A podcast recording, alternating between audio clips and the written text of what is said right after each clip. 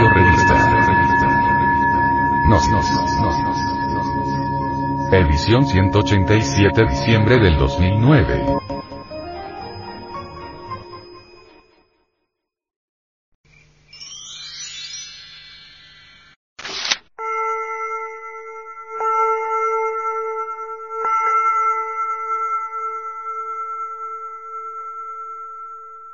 La retórica del ego.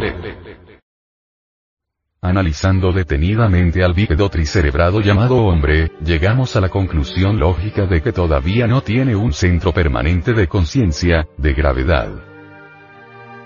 No podemos asegurar que los llamados humanos estén individualizados, estamos seguros que solo están instintivizados.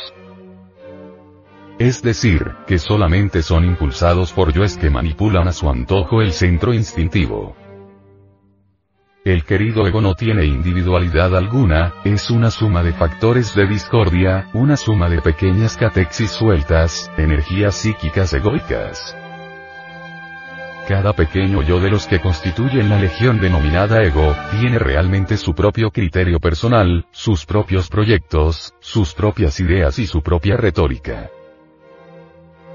La retórica del ego es el arte de hablar bien y con elegancia, de una manera tan sutil que no nos damos cuenta en qué momento hemos ya caído en el error. La retórica del ego es tan subliminal que por esa razón nuestra conciencia está así de dormida y sin darnos cuenta. Vemos el ego con su retórica llevando a los pueblos a una carrera armamentista el volumen del comercio pesado, aviones, buques de guerra y transportes blindados entre los países tercermundistas se duplicó entre 1973 y 1976, en tanto que se elevaron al doble sus importaciones. Lo curioso es que en una época en la que se habla de control de armas y de paz, los países en vías de un supuesto desarrollo con la ayuda de los supuestamente industrializados, aumentan su capacidad de destrucción. ¿Es esto, cabe preguntar, el camino adecuado para el desarme y la paz mundial? Todo lo contrario, es la retórica del ego. Mientras los bípedos humanos siguen fascinados con los inventos y con todas las aparentes maravillas del anticristo, la ciencia materialista, en Etiopía, desde 1973 hasta la fecha, han muerto miles de personas de hambre. ¿Es esto civilización? Esta es la retórica del ego. El bípedo humano solo quiere vivir en su mundito que ya no sirve para nada.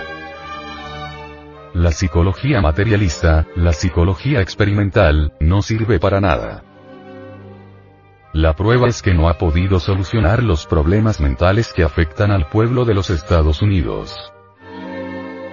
Prueba de ello es que continúan y se multiplican por las grandes ciudades de la Unión Americana las famosas pandillas.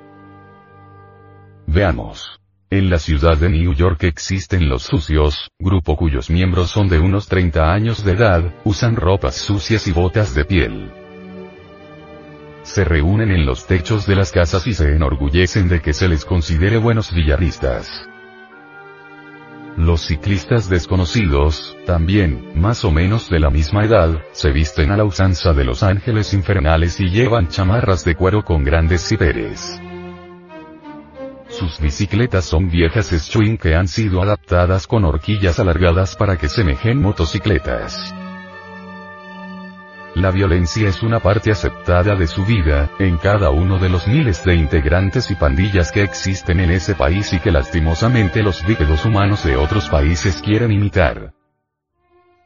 ¿Es esto liberación psicológica? Falso. Esta es la retórica del ego que a todos tiene engañados. Solamente viviendo las enseñanzas que entrego en el Tratado de Psicología Revolucionaria llevada a la práctica, podrán los bípedos humanos liberarse de la retórica del ego.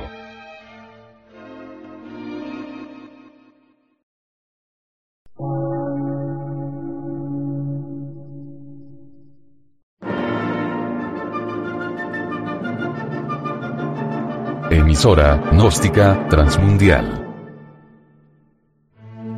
por una nueva civilización y una nueva cultura, sobre la faz de la Tierra.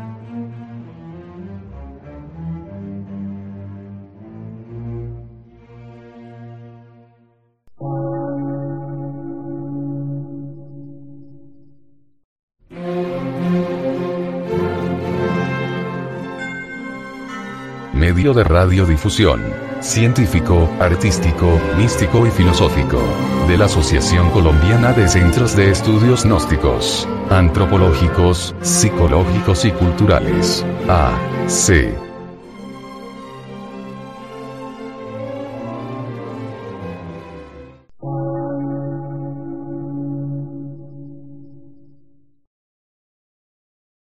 Lectura en movimiento.